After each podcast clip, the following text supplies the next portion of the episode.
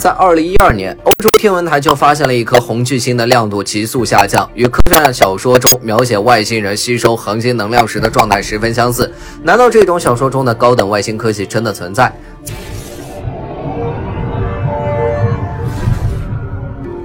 早在一九六四年，苏联的天文学家尼古拉·卡尔达舍夫就提出了对外星科技文明的设想。在这种设想中，最低级的外星文明可以完全利用现在已知的太阳能、地热能以及潮汐能，并且可以以进行效率达到百分之百的能源转化，同时还可以随意自己星球的气候。再往上一级的外星文明则已经掌握整个星系的能源，从人类角度说，就是完全的掌控整个太阳系。这个时候，为了满足对能源的需求，人类就必须在太阳这样的恒星外围建立一个人造的吸收太阳能量的特殊装置。而最上一级外星文明的先进程度已经超出了人类想象力的极限，他们可以控制整个银河系，他们不仅实现了光速飞行，甚至可能不再受时间和空间的束缚，甚至他们可能就是所谓的神。而目前人类的科技发展水平，只能说得上是零点七个最低级外星文明。